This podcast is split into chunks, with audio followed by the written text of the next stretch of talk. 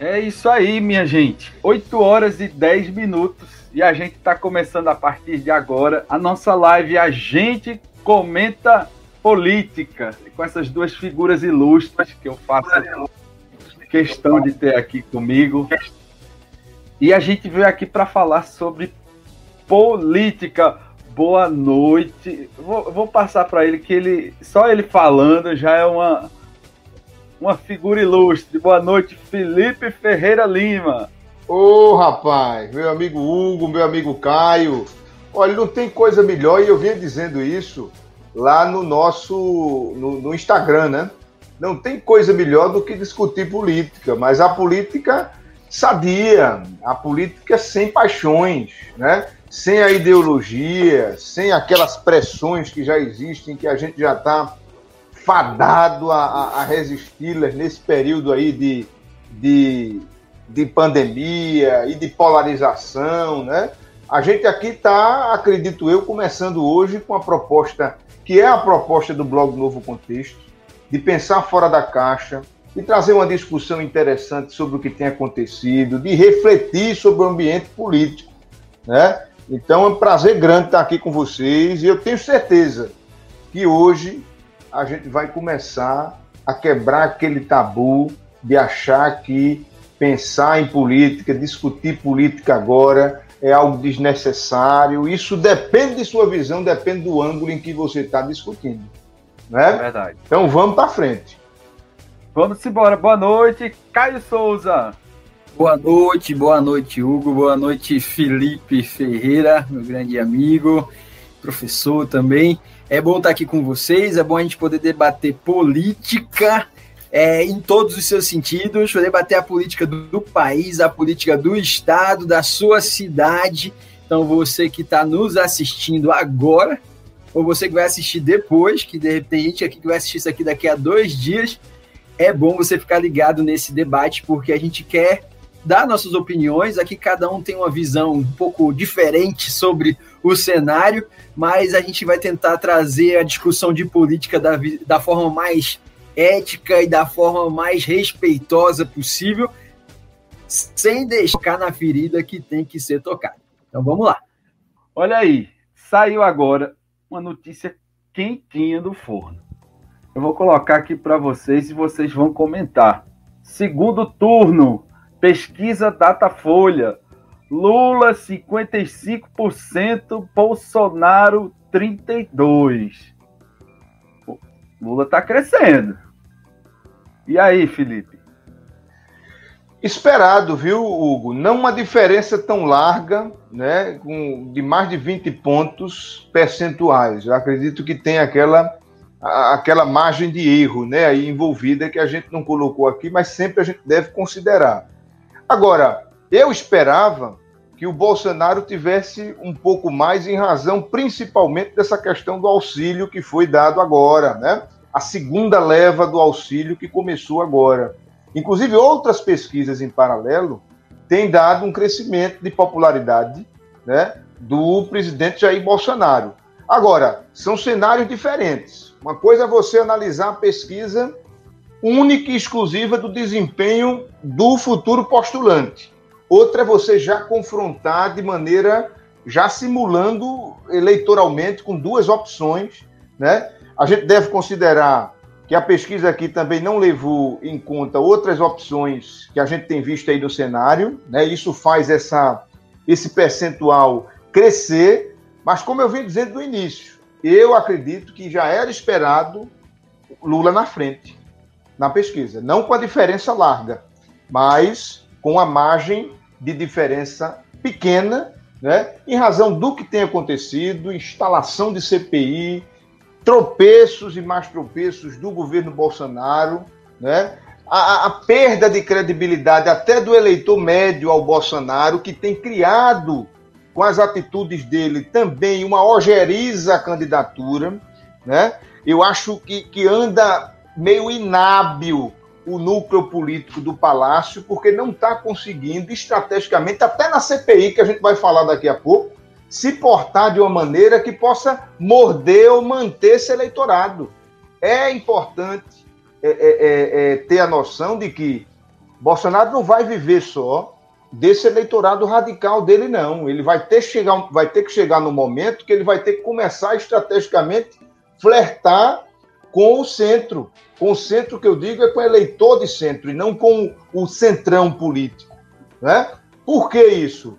Porque no momento é, é, é, determinado para o prazo eleitoral, que é cerca de abril, quando as definições vão estar colocadas, pode-se correr o risco de Lula estar tá com uma vantagem muito grande e que ele também corra o risco de nem ir para o segundo turno, se brincar. Verdade, porque esse resultado anima a classe política a apoiar, querendo ou não, o conhecido ex-presidente Lula, né? E aí, Principalmente o Centrão, né? É, tem Verdade. que ter um cuidado, porque a, a, o jogo político ele não só se joga é, com a classe política. A classe política ela precisa de um grupo do mercado, a classe política precisa do empresariado para dizer quem ela vai apoiar, porque as campanhas elas têm um custo, as campanhas elas têm um apoio e esses apoios eles precisam ser, ser combinados. É aquela coisa, a gente precisa combinar com os russos.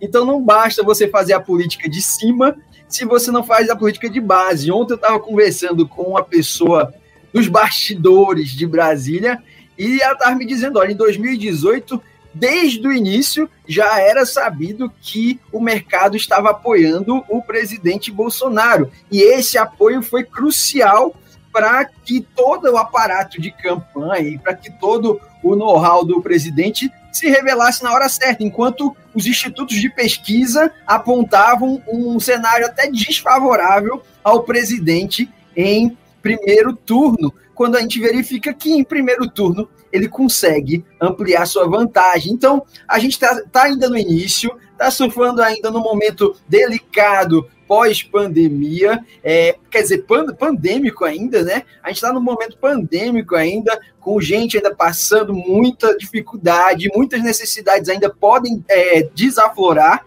e de repente a gente vai ver se são os discursos bonitos de quem não está no poder que vão conquistar esse eleitorado, ou se, são, ou se serão medidas efetivas de quem detém a máquina que irão revelar se o eleitorado, a, a quem o eleitorado vai comprar na eleição de 2022.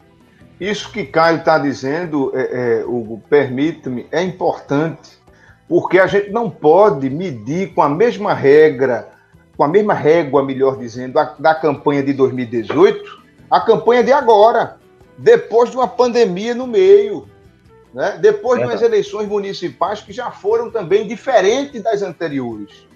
Né? Então, muita coisa aconteceu, mas não aconteceu só o mais do mesmo, o que a gente esperava. Aconteceram coisas inusitadas, né? Que uma pandemia trouxe, que o movimento político trouxe para a gente. Né? Aqueles ministros, por exemplo, do começo do governo de Bolsonaro, que ajudaram na popularidade do presidente inicialmente, saíram, não são mais braços do presidente. Né? O Sérgio Moro, que teve uma, uma figura, foi uma figura importante na campanha também, não de atividade, mas pelo nome dele, pela Lava Jato, né? O próprio Mandetta, que cresceu na pandemia e saiu depois. Então, de forma nenhuma dá para gente... Bebiano, né? Logo no começo do... Bebiano, que foi Bebiano. quem articulou, diga-se de passagem, é o homem dos bastidores do PSL, ali junto ao Luciano Bivar, né? Era a ala que conseguiu fazer o palanque do, do, do, do presidente então, não dá de forma alguma para a gente analisar a campanha que vem ou fazer qualquer exercício de futurologia da campanha que vem sem é, é, é, é, é considerar tudo isso que está acontecendo agora. E uma das coisas que está interferindo nesse resultado da pesquisa é o próximo tema que a gente vai falar aqui, que é a CPI da Covid, que tem sangrado ou não o governo Bolsonaro queria que vocês comentassem. A CPI da Covid hoje mesmo eu estava assistindo um trechinho, é, o povo mandando se, se, lascar, aquelas palavras bem bonitas que o povo sabe falar. Aquela cordialidade, né? Aquela cordialidade. Vossa Excelência. Vossa Excelência é um. Aí você faz. Olha, so, sobre a CPI, eu tenho uma observação muito clara. As pessoas elas têm que diferenciar. Na CPI, é um, a CPI é um instrumento muito importante. A gente não pode descredenciar a CPI, não. CPI ela tem uma utilidade para investigar questões sérias. Agora nós temos pontos específicos. Uma coisa é você investigar a responsabilidade do presidente quanto aos seus atos. Outra coisa é você investigar a responsabilidade do, do, presidente sobre atos que ele não praticou, mas de repente iria praticar. E a CPI, ela deveria focar nos atos praticados e no comportamento danoso do presidente é, no, do aspecto político e para o cenário de pandemia. Mas não ficar focando em atos que ele não praticou por algum impedimento, não veio a acontecer, mas se viesse a acontecer ia ser muito grave. Eu acho que é você perder, desmoralizar o debate. É como dizer assim: olha, ia pegar o, pirulito da criança, mas não pegou. Mas se pegasse, já mostrava que não prestava. Peraí, é, é, vamos, vamos atacar atos de responsabilidade, e atos de responsabilidade em CPI não são atos que deixaram de ser praticados, mas sim atos que foram praticados com ação ou omissão do presidente da República, seus ministros, seus secretários, enfim, todo o conjunto da, do governo é, federal. E, e, se eu não me engano, essa CPI também tem a proposta de extensão para governos é, locais também, governos estaduais, municipais. Não obstante, nós temos até um relator que é pai de um dos governadores, que deixa até a própria CPI em suspeição. Mas o que, que não é em suspeição lá naquela CPI, não é verdade? Pois é, rapaz. Eu, eu, eu Hugo e Caio, eu costumo dizer que CPI ela tem dois lados que dificilmente a gente consegue conciliar para ficar perfeito. Tem o lado jurídico, que é um instrumento importante né, para a democracia, constitucionalmente consolidado, já, já tivemos em várias épocas da nossa história.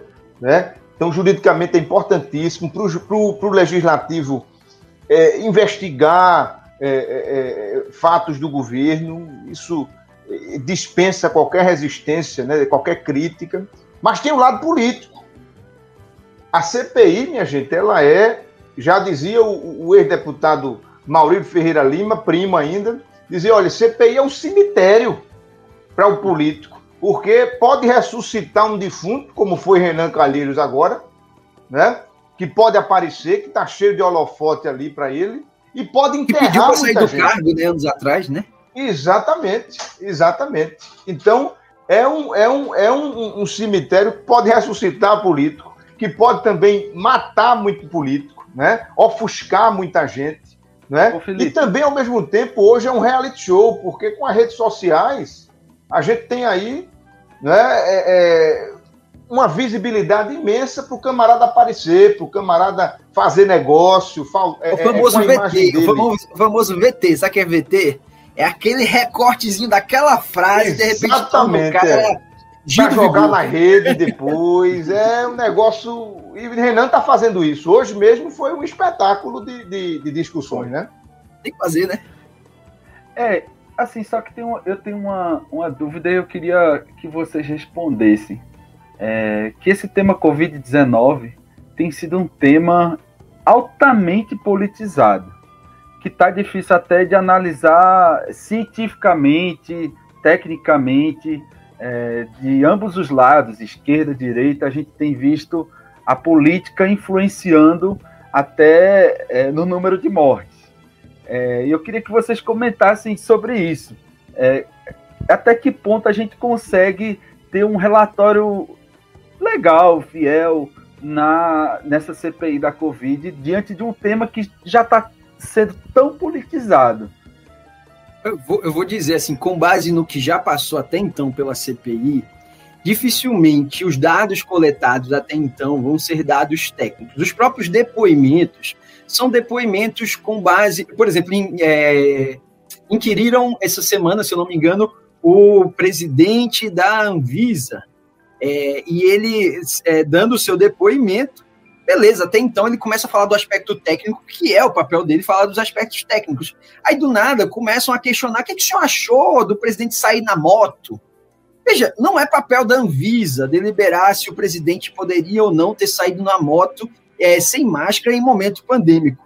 Mas esse tipo de questionamento prejudica que um relatório que venha sair A gente já sabe que é um relatório político, sim, mas esse relatório que vem a ser produzido, ser produzido com algo que traga uma contribuição a ponto do Ministério Público, da Procuradoria-Geral da República no futuro, achar que aquilo ali são elementos suficientes para oferecimento de uma denúncia, é muito distante. É muito distante. É, se você é, é, colocasse alguém técnico, pelo menos para pautar questionamentos, que trouxessem um direcionamento para o relatório, lá no relatório você conseguisse juntar elementos suficientes para que, posteriormente, além do fator político que Felipe falou, o fator jurídico também pudesse ser atendido, de repente você teria uma CPI mais produtiva.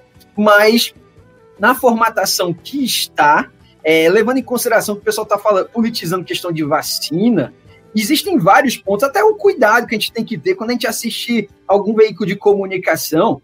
É, existe uma questão de proporcionalidade de vacina de acordo com a quantidade da população. Se uma população tem 100 pessoas, e eu vou medir a quantidade de vacinas que foram compradas para essas 100 pessoas, eu tenho uma proporcionalidade. Se a população tem mil pessoas e eu for comprar a quantidade de vacinas para essas mil pessoas no mesma quantidade das de 100, eu vou ter uma proporcionalidade menor de pessoas que deveriam ter sido vacinadas. Agora, nós não somos Estados Unidos, nós não somos é, nenhum país, nenhuma mega potência com capital para comprar não sei quantas milhões de vacina e vacinar a população como os Estados Unidos vacinaram, sendo eles produtores da própria vacina. Então, tudo isso implica na, na, na proporcionalidade e também a gente não pode criminalizar é, um, um, presidente, ou seja lá quem for, um ministro da saúde, por ele não ter aceitado uma proposta de vacina que sequer passou pelo crivo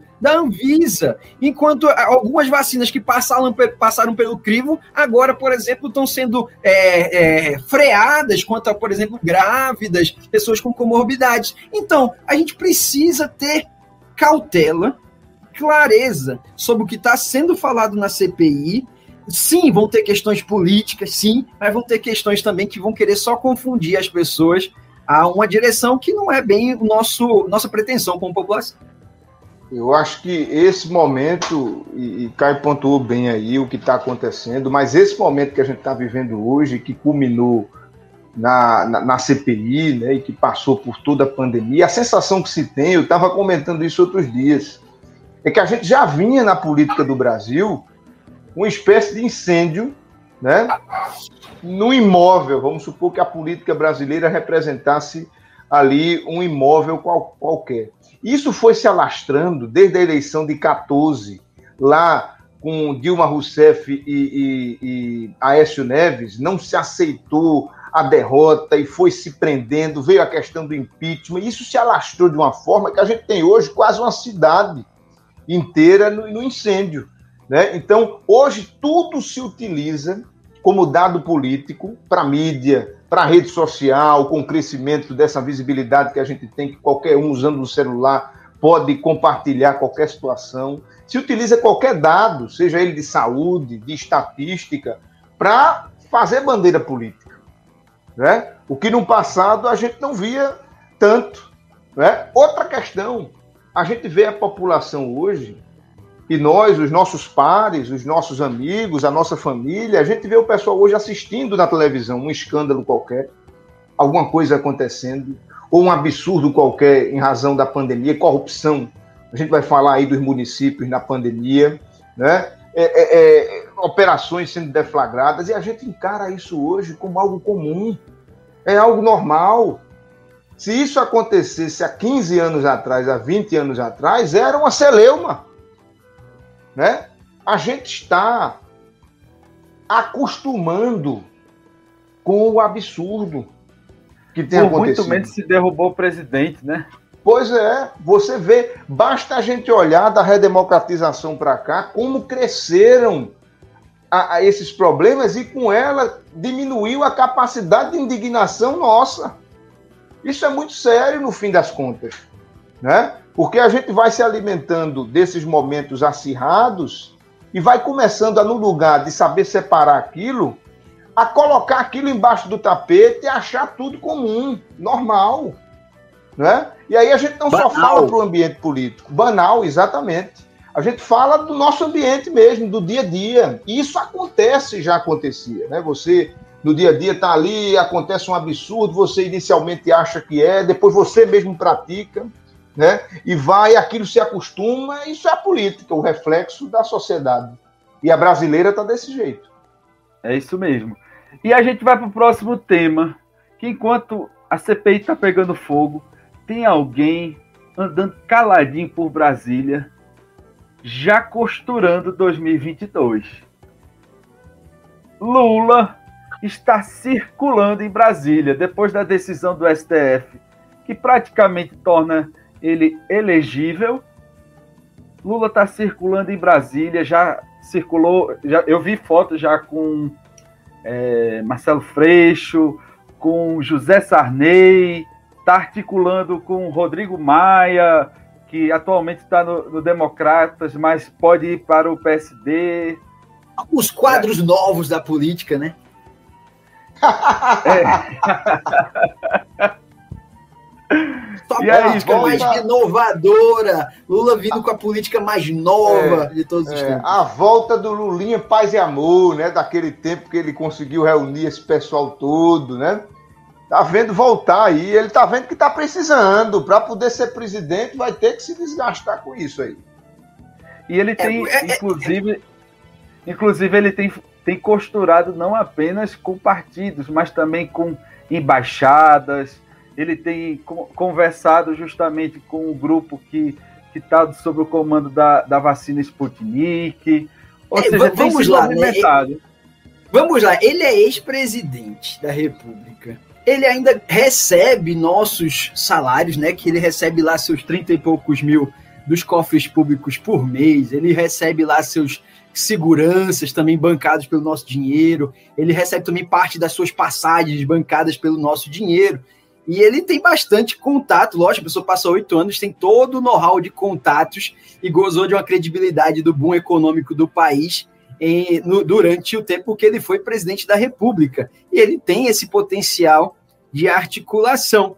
Agora, é, se esse potencial de articulação é suficiente para convencer tanto o eleitorado anti-lulista, lembrando que o, o, eleitorado bolsonarista não é bolsonarista em 100%. Parte do eleitorado bolsonarista é anti-lulista. Lembra até da eleição aqui do, do Recife, que parte do jogo contrário a Marília Reis que é uma figura até nova, de certa forma, na política, parte do jogo contrário a ela foi pelo vínculo é, dela com o Partido dos Trabalhadores, inclusive até a Estrelinha saiu da campanha e ficou um coração no lugar da estrela petista, por, pelo todo o impacto que é, gerava para a campanha dela. Então, existe um impacto ainda a ser mensurado do petismo e do lulismo para uma campanha. Lula pode fazer articulação com o nosso nobre ex-presidente Sarney, pode se aliar, sim, ele é aliado histórico de Renan Calheiros, sim, é aliado histórico de Renan Calheiros, afinal foi presidente do Congresso no, período lulista e dilmista, é, e Lula ele é um cara de excelente discurso, inegável articulação, e é a cara do jeitinho brasileiro, não é verdade? É a cara do jeitinho brasileiro que consegue convencer mesmo aquele que não acreditava. Então a gente vai ter que esperar o discurso de Lula, dá um filme, né? O discurso de Lula, tem o discurso do rei, né? É, a gente tem que esperar o discurso de Lula, a gente tem que esperar que alianças são essas, e se o eleitorado centrista, por exemplo, que é, às vezes não é tão esquerdista, se vai gostar da aproximação dele no segundo turno com Bolos, com Marcelo Freixo, que tem segue uma linha mais extrema à esquerda. Então são cenários que a gente precisa visualizar e que impactam nessa articulação que ele vai fazer isso com toda a maestria, como ele sempre fez quando presidente. É, a gente tem a imagem de Lula como ex-presidente agora resgatada. Mas entre esse período da presidência de Lula e de Dilma, teve a fase negra que ele passou, que está é. tentando se explicar agora, né? mas que a gente não sabe ainda, a gente só está trabalhando com dados de instituto e de imprensa. A gente não, não sabe o impacto eleitoral ainda desse período de Lula na prisão, do que aconteceu, da, da Operação Lava Jato, por mais que o processo tenha sido é, tenha tido essa reviravolta no STF, por mais que o, o Moro esteja sendo né, declarado aí suspeito, né? Mas a gente não sabe ainda, a gente não tem o impacto disso. Vamos olhar para o resultado da eleição municipal. O PT e Lula não elegeu ninguém na capital, nas capitais. E olha que o homem apareceu pra, pra na TV, viu? Exatamente. Majoritária, aqui, ele majoritária. Aqui, num determinado momento, até esconderam ele. Apareceu muito, depois esconderam. Né? A Marília soube aproveitar ali a oportunidade da imagem dele em, alguma, em, algum, em algum lado, mas depois sumiu e perdeu a eleição no Recife. Né? Tem eleição municipal. terceira via, então. É, é isso que, que eu, eu ia pegar esse gancho exatamente aí. Por quê? Porque, veja, a gente olha para a terceira via hoje, são várias ilhas, né? São vários candidatos, ainda não existe um arquipélago, digamos assim. A gente ainda não tem um grupo formado. Mas por quê? Porque a gente se coloca no lugar de um candidato como esse, de um pretenso candidato, eu mesmo não iria dizer que eu não era candidato agora. Ora, eu ia aproveitar dessa onda de que estão me cotando enquanto candidato para ganhar espaço no ambiente político. Né? Para né? garantir, exatamente, por mais que eu não fosse o candidato escolhido, né, que eu soubesse que eu não teria perna para chegar lá, eu iria forçar para pelo menos conseguir uma vice ou conseguir um grupo político forte, investimento nele para eu eleger deputados federais, senador num determinado estado, no meu estado. Então, não há como a gente esperar agora do centro um candidato. Seria uma, uma, uma, um movimento desinteligente, se é que existe esse termo, né? Então, o camarada vai forçar, a gente só vai começar a ver um cenário melhor lá perto de abril, lá perto do prazo eleitoral, quando a gente vai ter aí as definições.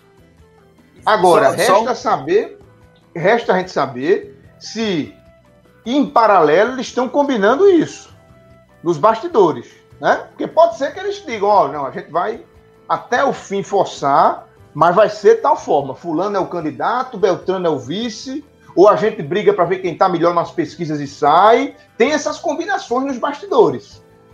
Né? Mas a gente aqui, os troianos, os gregos e troianos, só vão só vai saber é, daqui para lá para perto. Só, só, destacando a movimentação interessante que é a do Ciro Gomes, né? É uma movimentação interessante, que há pouco tempo ele contratou o ex-marqueteiro condenado do PT, né? O ex-marqueteiro do PT foi contratado pelo Ciro Gomes, é, mostrando um, um marqueteiro que teve êxito em sua campanha. Então, querendo ou não, é um acerto em contratar uma pessoa que teve êxitos em campanhas. E, ao mesmo tempo, em paralelo, ele se aproximou de Paulo Rabelo de Castro. É, ele é autor do livro chamado O Mito do Governo Grátis. Ele é como fosse um, um dos, um dos, dos nomes Liberal, do liberalismo liberal. econômico aqui no país, ele é filiado ao PSD, mas ele é um dos nomes do liberalismo econômico, que é um pouco divergente do que Ciro Gomes sempre apregoou, até na condição de professor universitário, né? Ele é um pouco divergente do que ele apregoa sobre o papel do Estado, mas isso pode representar não que ele venha aderir à visão liberal de menos Estado e mais é, empresariado, não é isso. Pode ser mais um aceno dizendo que, olha, aposte em Ciro, mercado, aposta em Ciro, que de repente ele vai fazer as ponderações necessárias e não vai ficar estatizando tudo, ou não vai representar nenhum risco coronelista, que tem aquele ar meio truncado, né? De repente vai quebrar esse ar truncado e dizer assim: olha, ele tem um diálogo com o mercado. Então nós temos dois polos. Nós temos o marqueteiro condenado é, que era ligado ao PT, e nós temos o liberal Paulo de Castro, que escreveu o livro O Mito do Governo Grátis. É muito interessante esse tipo de movimentação de Ciro Gomes. Agora, ele está conseguindo fazer essa articulação, mas não está conseguindo segurar o partido dele, né? Porque o próprio PDT já deu sinais aí de que não está fechado com o Ciro. Né? Então, é um sinal aí de que, olha, tudo bem, o nome de Ciro é forte, até porque ele foi candidato na última eleição, ele ficou em terceiro lugar. Qualquer terceiro lugar iria ter um nome forte agora. Né? Mas, antes de tudo, ele precisa fechar com as prévias, que é o partido. Aquilo que a gente vê lá nos Estados Unidos, que são as prévias, a super terça, é o que acontece aqui nos bastidores. O camarada tem que ter um partido consolidado, fechado com ele para ser candidato a presidente. Esse é o, é o, é o, é o requisito básico, não é verdade? E se ele não tem, algum sinal ruim tem aí, né? O presidente estadual do PDT, o deputado Vone Queiroz, ele já sinalizou que com o PT o PDT não marcha. Será que ele já está fazendo o jogo do Ciro Gomes ou é um jogo do estica e puxa? A dúvida é se a frase de Vônei é uma frase estadual ou é uma frase federal. Não é verdade? É, lembrando que ele, ele é de um partido lá que o próprio PDT a nível dos deputados federais de Pernambuco é rachado, né? O Túlio Gadelha não dialoga com o PDT do Estado, Verdade. por mais que tenha ocupado a, é, a presidência do PDT a nível municipal, não dialoga, perdeu credibilidade na eleição de 2020, é, colocando os pés pelas mãos, lançando vice-candidato sem, ter, sem consultar a majoritária. Enfim, ficou algo muito esquisito. É, lançaram outro vice que não era o indicado por Túlio, mas o indicado por Vone. E é, essa é a dúvida: se Vone ele é a voz de, de Lupe aqui em Pernambuco, ou se ele está só com a autonomia de falar na condição de presidente estadual e não de preside é, e não na presidência nacional, que a gente sabe que a articulação nacional ela é muito mais detalhado e muito mais de bastidores do que o amadorismo que a gente viu aqui na articulação é, municipal. É, comentar a, é um desafio para a gente comentar a política estadual e municipal sem ainda ter definido o cenário nacional, porque a gente sabe que o cenário vem de cima para baixo. Né? Verdade. O que muito diz do que são as candidaturas estaduais é o cenário nacional. E pro Vonner ele dizer assim, olha, a gente tá, tá fechado, a gente não sai com o PT, a gente tá fechado com o partido. Né? Se Ciro Gomes sai com a candidatura consolidada de centro, reunida, é interessante para ele, porque ele vai estar tá num palanque que vai estar tá robusto financeiramente, politicamente, né? vai ter um palanque consolidado. Né? Agora, se a candidatura de Ciro ela cai ela não consegue substância, como diz o Matuto, aí ele vai se dar mal. Porque aí vem a, o palanque, ele vai, vai entrar num palanque que já está formado, que será o de Lula, né? Ou outro que, vi, que vir, né? Será que, Ciro, Ciro, será que Ciro se aguenta? Será que Ciro se aguenta quando o Lula chama ele de menino? Alguma coisa assim na é, campanha? Pois é, pois é. A coisa Por isso que você permanece. vê nenhum político experiente demais tá falando de apoio numa hora dessa. Tá tudo caladinho. Perfeito. Esperando o momento certo para sentir o cenário, né? Para poder dizer, não, eu tô com fulano. Aí pronto. Aí ele sabe o momento de, de, de chegar junto, né? E vindo para o debate da política estadual, a gente, a gente acabou de falar de Vone Queiroz, ele deu o recado para o PSB, dizendo que não marcharia com o PT.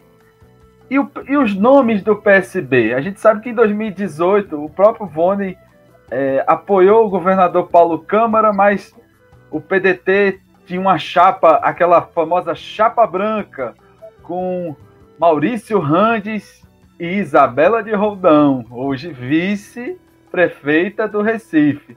Então a gente vê que a política nem sempre é o que se diz. Não é, Felipe? Pois é, rapaz. Está vendo aí? Aquela candidatura de Maurício que foi posta de uma maneira surpresa para quem estava analisando a política, inclusive foi registrada de última hora. Né? Se arrumou ali e se registrou de última hora. Né? Dizem que foi em combinação aí, é o que rola, né? com o próprio PSB para ajudar no palanque da candidatura da reeleição do governador Paulo Câmara. Mas para você ver. Para tirar a força de Armando, né? Para tirar, exatamente. E para também para canalizar nas chapinhas, que na época se podia, né? Dos deputados. Né? Estrategicamente, para proporcional, não foi ruim. Né?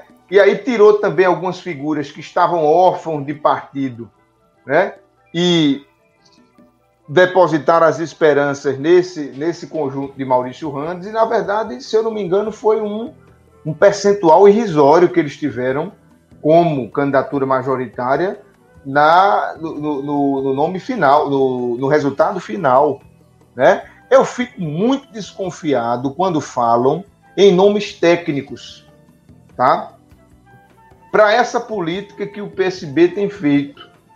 A gente tem que lembrar que a gente não está naquela época mais de Eduardo Campos, que reinava e desreinava onde podia, né? Um dentro do partido. Quem queria, né? Fazia o que queria. Né? A gente está ainda num PSB que também é, que são ilhas, está com, é, é, é, mapeado por grupos, por interesses diferentes. Não há um líder a gente não pode hoje dizer que o PSB tem um líder que unifique todo mundo. Eu não vejo isso, particularmente eu não vejo. Né? Então, nome técnico na política, ao meu ver, surge quando existe uma liderança consolidada que carrega aquele piano. Aí o nome técnico entra. Mas quando não há essa unidade, essa história de entrar secretário, né? desculpa te interromper, Sim. mas também é uma estratégia do PSB de lançar vários nomes claro. para ver aquele que é mais palatável, aquele Concordo. que é mais agradável. É uma estratégia. Para deputado, para entrar para para continuar, talvez para brigar a cota futura do, futuro, do, do, candidato que vencer, dizer, ó, esse cara aqui teve uma, foi cotado para candidato a governador, teve um desempenho muito bom na secretaria. Vamos manter a pasta com ele? Ou então vamos lançar ele agora é, é, deputado federal pelo partido, já que o partido, por exemplo, tem uma dificuldade grande em voto de opinião, o PSB, né? Os candidatos que se elegeram em voto de opinião foram candidatos que tiveram trabalho nas urnas, como foi o Tadeu Alencar. Toda vez tem dificuldade, já é a segunda vez que é deputado, a terceira mas toda vez tem uma dificuldade. Você vê que os pontas do PSB são todos de voto de estrutura, candidatos com voto no interior, com muita força em eleitorados já consolidados com prefeituras, né? Para você visualizar alguém de voto de opinião, né? Da capital, da região metropolitana, dos grandes centros como Caruaru, é difícil. E é para formar essa, essa ampla frente popular de Pernambuco não é uma tarefa fácil.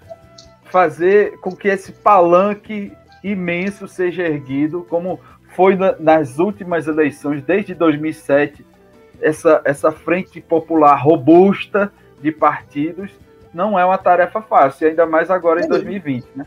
Lembrando, lembrando que a eleição para governador de 2018 foi uma eleição ganha pelas prefeituras aliadas ao PSB. Não foi uma eleição majoritariamente da capital, nem foi uma eleição majoritariamente das grandes cidades do nosso estado, que inclusive estavam sobre a tutela de partidos de oposição.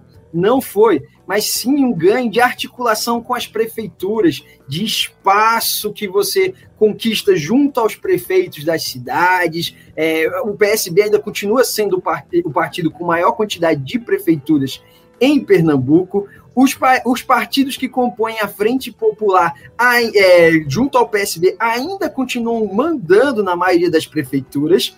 E o jogo de articulação com o, o, o governo do estado para que se mantenha esse apoio, normalmente ele é mais favorável com quem está com a máquina na mão. E a gente ter, é, só para esclarecer quem está nos escutando, é, Geraldo Júlio ex-prefeito do Recife, atual secretário de Desenvolvimento Econômico do Estado de Pernambuco.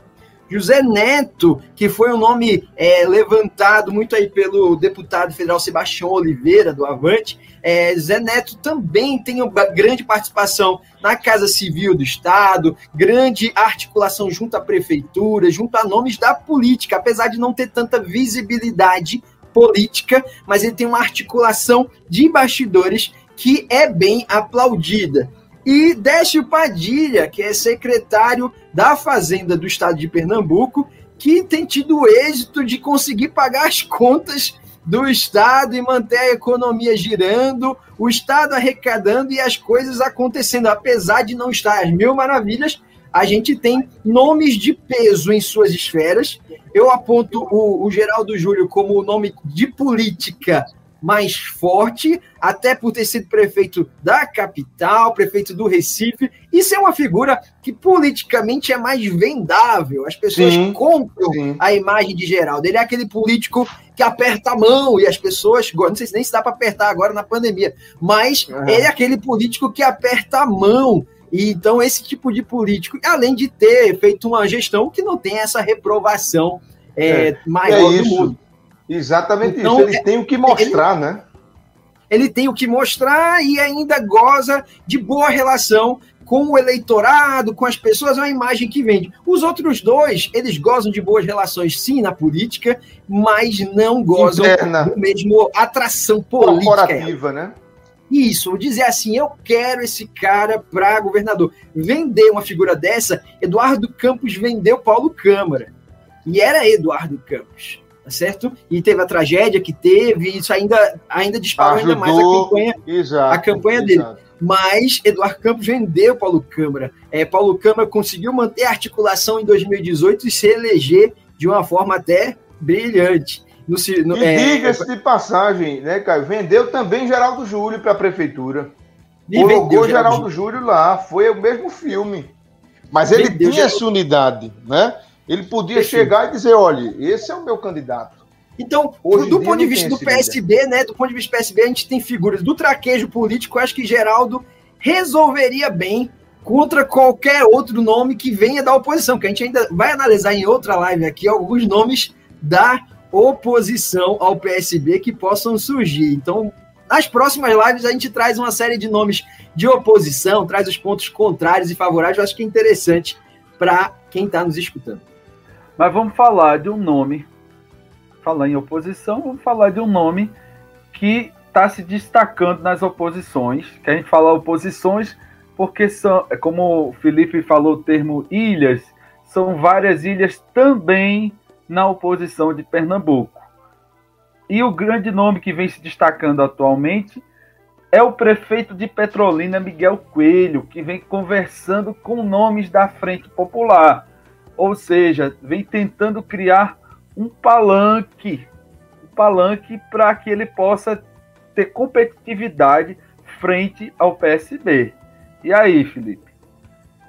É, o, o Miguel, ele, ele, ele tem uma avaliação muito boa em Petrolina, né, da, que vem da própria família, mas ele em particular, ele foi uma figura que conseguiu, diferente de muitas outras em Pernambuco, ele conseguiu vestir a questão familiar e tomar independência daquilo, né?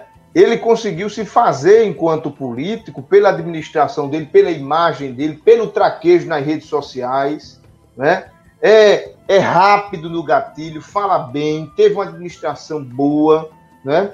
Então é é um político que tem que ser considerado, é aí uma, um, nome a ser é, é, que não dá para passar na eleição de 2022 sem conversar com ele a nível de oposição. Até porque o pai é líder do governo Bolsonaro, tem uma influência muito grande em Brasília, para conseguir formar um palanque, né, fazer a estrutura política de formação de palanque em Pernambuco, é fundamental. Senador, né, eleger o filho estadual, o filho federal, a gente não deve desconsiderar esse grupo político aí, ele tem que passar pela oposição, né? E uma vaga da oposição é dele, seja de governador, a de vice ou a de senado. Eu acho que nenhum não dá para os coelhos ficarem de fora, pelo menos de uma dessas, dessas três vagas que aí estão. Né? E Miguel, por ser jovem, por carregar esse, esse, esse poder político, talvez esse espólio, se é assim que a gente pode dizer, porque isso vem lá de trás e ele fortaleceu, ele inovou isso. Então ele vai, vai conversar. Agora, ele tem um porém, que é a pedra no sapato dele, acredito eu. Que é a pedra no sapato e, além de tudo, é o sapato dele, Petrolina. Né? Ele é o prefeito de uma cidade próspera, de uma cidade de boa, de bons índices, né? importante, com eleitorado importante, mas não é uma cidade que carrega politicamente, eleitoralmente, um palanque para governo estadual. Né? Nós tivemos governadores já de Petrolina, etc. e tal, mas recentemente, na nossa redemocratização, não foi uma cidade determinante, sim, mas para carregar, para decidir um palanque estadual, ainda não. Então, ele ainda é um político que está saindo da província, já foi deputado estadual, é conhecido aqui, mas não é um, um, nome ainda aqui, entre a gente mesmo, aqui na capital, até em Caruaru, né? Não é um nome Verdade. ainda conhecido como, ó, esse aí é alternativo, esse aí está entre os cabeças, esse eu conheço. Isso você vê o pessoal falando lá em Petrolina, por volta do Sertão, em Arco Verde, etc e tal, dali para frente. Mas para a mídia aqui, para a movimentação, principalmente de opinião e para o jogo político da capital pernambucana e do polo que é Caruaru, do Agreste, ele ainda não é uma figura de ponta. Ele ainda está buscando isso aí. Mas esse também é o desafio da Raquel, em Caruaru. Esse é o desafio do Anderson para chegar no interior, porque o Anderson tem o um nome consolidado aqui na região metropolitana. Mas passou de Moreno adiante, é um ilustre desconhecido em alguns lugares. Né? Verdade. Então, eu acho que o desafio deles é muito parecido um com o outro. Resta ver como é que a oposição vai se unificar dentro dessas ilhas aí que a gente está falando. É, levando em consideração a oposição aqui, é, eu, eu, eu, tomo a eleição do Recife como um parâmetro assim, bem interessante em 2020, porque é, a oposição, por ter se diluído tanto, deu causa a um segundo turno de não oposição deu causa a um segundo turno de situação. E esse é um problema. A gente ainda não sabe, a gente já viu movimentações, por exemplo, de Marília visitando a prefeita de Caruaru, já vimos movimentação dela elogiando outros players desse jogo, mas é, a gente não sabe ainda qual é a posição. Eu duvido muito que ela se lance é, a, a, governadora, até porque é, um, é, uma jogada de muito risco, é diferente da jogada de candidatura a prefeita. Ela tem um mandato certo, de certa forma, para deputada federal, ela teve 300 e poucos mil votos. Então, o, o, a, o papel de Marília nesse momento pode ser de entendermos para onde vai o movimento é, do Partido dos Trabalhadores nesse cenário, que não vai certamente a nível estadual para o PSDB, não vai certamente a nível estadual para, é, de repente, para Anderson Ferreira, que não dialoga, não dialoga, não é um diálogo existente. O próprio grupo de Anderson é, de, dialoga sim com o presidente Bolsonaro e não com o, é, o Partido dos Trabalhadores. Então a gente não vai ver Anderson apoiando, mas enfim, Anderson apoiou Marília, é, mesmo em contradição às suas próprias bandeiras. Então é um cenário muito complicado para os três nomes que se apresentam mas se a ganância se colocar abaixo e, de repente, o projeto de é, se sobrepor ao, ao PSB, tomar o poder do partido que está na situação, é, for o projeto principal, pode ser que eles cheguem a um consenso e façam uma candidatura realmente que possa vir a ser exitosa. Agora, se repetirem os erros da capital, vai, vai diluir o voto e certamente a gente vai ter segundo turno. Se tiver segundo turno, a gente vai ter segundo turno é, com jogadores que não vão jogar de fato, só vão cumprir tabela para que, é, que quem já fez o gol só comemore. É verdade, é importante aprender com os erros da eleição municipal, né? E também se utilizar do que ela deixou. Porque por mais que tenha perdido na capital, você tem uma liderança como Mendonça Filho, que teve mais de 20% das intenções de voto. Não venceu a eleição, não foi para o segundo turno, mas teve muito voto. Né? A delegada Patrícia, que era uma ilustre desconhecida há dois anos atrás, três anos atrás, teve 15%, se eu não me engano. Ou foram quase 15% das intenções de voto. Né? Então é preciso olhar para esse espólio para tentar fazer esse mosaico da oposição. É, tem muito jogo pela frente. Até agora eu só, só tenho enxergado se movimentando melhor o Miguel Coelho. Os outros ainda Miguel, estão é. muito apagados. Não é à toa que o Miguel tem conversado com pessoas até do, de situação, como o deputado Tony Gel, como que é do próprio partido, que ele precisa pacificar o MDB para ter condição de disputar pelo MDB. Também é, é importante para ele, né? Dentro do MDB, Justamente. fazer esse aceno com o Tony Gel, porque Caruaru é determinante para o palanque dele. Ele não tem um nome forte em Caruaru, Miguel Coelho.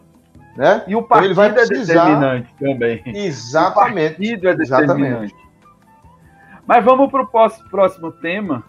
Isso, esse tema deixa com o Caio é um problema sério, tá acontecendo. Cassação e ameaça de cassação nos municípios. Eu, eu ia chamar esse tema de a caça às bruxas. Mas não é, porque não tem bruxa. Agora, peraí. Não, não, não, não tem. É porque não tem. Isso é uma injustiça com as bruxas. Com as bruxas? É, com as é, com as bruxas. Mas por quê? Vê só, tá acontecendo um movimento muito sério aqui no estado de Pernambuco. A gente brinca, mas se não for para brincar, a gente também não, não só vai chorar. Está é, é tá acontecendo um, um, movimento muito sério que o Tribunal Regional Eleitoral tem cumprido com seu papel hum. e através da atuação do Ministério Público Eleitoral, que é, é, de, é também bastante atuante, eles vêm buscando é, efetivar a cassação de vários mandatos aqui no estado. Eu vou falar do estado de Pernambuco, que é o que a gente está aqui trabalhando nesse momento. Mas a gente já teve aqui algumas situações, por exemplo, de candidaturas de vereadores em Tacaimbó, candidaturas de vereadores em Goiânia, tem candidaturas de vereador em risco aqui na cidade do Recife. São todas algumas candidaturas correndo risco em virtude de, das candidaturas laranjas, colocando mulheres para cumprir cota de gênero na campanha eleitoral. E essas campanhas é, laranjas estão sendo diagnosticadas por parte do Poder Judiciário e eles estão detectando ó, aquela mulher ali só estava para cumprir a cota e dinheiro que é bom, nada. E o que, que acontecia? As campanhas não é, alavancavam e essas mulheres não tinham proeminência. Consequência, várias denúncias claras de nomes que só estavam lá para cumprir tabela. E esses nomes, é, vereadores beneficiados com esses nomes, estão sendo caçados. Então já listei Itacaimbó, é, Goiânia, risco de Recife e outras cidades. Além de candidaturas a prefeito também em risco. Nunca se falou tanto no abuso do poder econômico nessas eleições de 2020. Gente, estamos no terceiro na, no terceiro round, no terceiro, terceiro é, no turno. Terceiro, terceiro turno da campanha de 2020. Qual é o terceiro turno? Conseguir se manter prefeito, porque é, o próprio prefeito lá de Itacaimbó, que é uma pessoa bacaníssima, mas também está com sua, é, sua candidatura perigando. Nós tivemos lá a, a, as denúncias da candidatura de Arco Verde que vieram à tona e também está sendo resolvida lá em Brasília, essa questão de Arco Verde. Temos o caso lá do, do, do cacique lá de Pesqueira, que sequer conseguiu emplacar em virtude de sua ineligibilidade por condenações passadas. Temos o caso do dinheiro. O dinheiro, Eita. já vi. Já, quem quer dinheiro? Já esse viu o Silvio daí, Santos? Esse daí foi escandaloso, viu? Eu não tenho nem ah, quantidade de dinheiro para jogar aqui. Rapaz, jogou tudo pela janela, não foi? Silvio Santos fez escola, porque ele jogava dinheiro lá do trio, lá de cima, lá em Joaquim Nabuco e foi, foi filmado, né? Nesse mundo Meu das Deus redes sociais, vacilou feio, tanto na, em produzir a prova contra ele, quanto em, na conduta, que é, é uma conduta deplorável. Então, Você sabe o que é isso? É a certeza da impunidade. O camarada que faz um negócio desse, a consciência dele, ele acha que ele não vai ser punido nunca Porque ele já está tão acostumado a fazer, já, já estava no passado, que o cara fica, olha, acha que aquilo ali é besteira, que já aconteceu outras vezes, e não está ligado que hoje o camarada tem um bichinho desse aqui, né? E vai lá e tira uma foto e acabou tudo. Resolve, a foto resolve. A pergunta que eu deixo aqui é: quem será a próxima vítima? Quem será o próximo caçado por abuso do poder econômico? Porque eu só fico acompanhando eles mais um. A galera tá trabalhando. E se a, a galera tá trabalhando, cuidado com a PF na porta, não é verdade? É verdade, é verdade. Agora vou dizer um negócio a você. O camarada, quem já passou por campanha eleitoral, a gente aqui já passou por algumas, etc e tal. A gente sabe o quão é desgastante brigar pelo poder. Brigar, eu digo de maneira sadia, né? Passar por eleição é desgaste psicológico, é desgaste familiar, é desgaste físico, né? Depois você tem um desgaste grande que é administrar uma prefeitura que hoje, se você não tiver uma assessoria boa, uma procuradoria interessante, né, preparada, você é, é, tem, vai ter sérios problemas para enfrentar. E além disso, você ainda ficar na justiça eleitoral tendo que brigar por uma situação que você cometeu eleitoralmente um ilícito, rapaz, é, é gostar de problema. Eu fico com pena é, da, é do erário. Como é que o cara, com tudo isso, vai conseguir administrar bem um município qualquer? Não cuida. Não, é? Não cuida. É, é até uma estratégia de oposição, em muitos casos, os processos. Né? Desgastar, né? Processo sangrar, né? É estratégia de oposição. Agora, não quer dizer que esteja um processo seja errado. E alguns processos são, sim, para tumultuar, e outros processos são porque há uma razão. Sim, é, depois sim. a gente comenta o que está acontecendo em outras cidades, onde o Ministério Público está caindo em cima. Mas ah, falando da eleição, eh, da, da, parte eleitoral, realmente a gente está com um problema muito sério da, dessa achando. Ninguém acha que vai ser preso, mas os celulares estão aí, as redes sociais estão aí. Gente, não quer dizer que o processo foi aberto, que a pessoa já está condenada e definitivo. Essas pessoas que foram presas ou perderam o mandato, posteriormente pode ser que elas venham conseguir seu mandato de volta, porque a justiça ainda vai é, julgar em todas as instâncias, tá certo? Mas é bom a gente ficar atento se o que de fato aconteceu. Agora, olha, meu amigo Hugo, se você tivesse a foto do prefeito jogando dinheiro pelo trio elétrico. Tem como colocar aqui. Era hora de botar ela aqui, porque esse fato, meu amigo, foi um negócio. E não foi um escândalo. Não, foi, na, foi na varanda. Na varanda, na varanda, não foi? Na sacada de um prédio lá, de um, ca, um casebre lá. Ele foi festejar, mas oi! Quem quer dinheiro? Rapaz, pois é, rapaz. É isso que eu estava dizendo antes. Isso antes se fosse uma notícia há 15, 20 anos atrás, isso era Jornal Nacional. A gente estava todo mundo abismado aqui com aquilo, embora soubesse que existisse. Mas veja, aconteceu aqui e tal. Aproveita, foi, ele foi condenado. Ah, rapaz, que bom, tal. Vê. Até porque, né, Felipe, condenação, a gente já aprendeu que no nosso país ser condenado ou acusado não tem nada demais. O Meu problema é você falar mal com o povo. Falou mal com o povo, aí tem problema. Mas se foi condenado ou acusado, tá valendo, porque é normal, é a banalização do mal. É, do mal, exatamente. É verdade. Gente, eu queria continuar aqui conversando, a conversa está muito boa, mas o nosso tempo já estourou. Então eu queria agradecer a vocês a esse bate-papo dizer para o pessoal que está assistindo, que está ouvindo a gente, também que vai ouvir a gente pelo, pelo podcast, acesse o blog www.blognovocontexto.com.br. Tem notícia, tem artigo de opinião. Isso. Você gosta de ouvir Dr. Felipe, Dr. Caio falando aí sobre política? Eles escrevem para o blog também. Confere tem lá. Live. E fora outros temas que sem ser política, tem, tem tudo. Tem muita coisa boa. Então acesse o blog. A gente também tem o Instagram do blog Novo Contexto. Se você puder acessar, seguir a gente lá, arroba blog Novo Contexto. E se você tem alguma sugestão a dar, você tem alguma opinião a dar, é, manda uma mensagem para a gente no WhatsApp 97903 1196 81 DDD 97903 1196. Esse é o WhatsApp do blog Novo Contexto.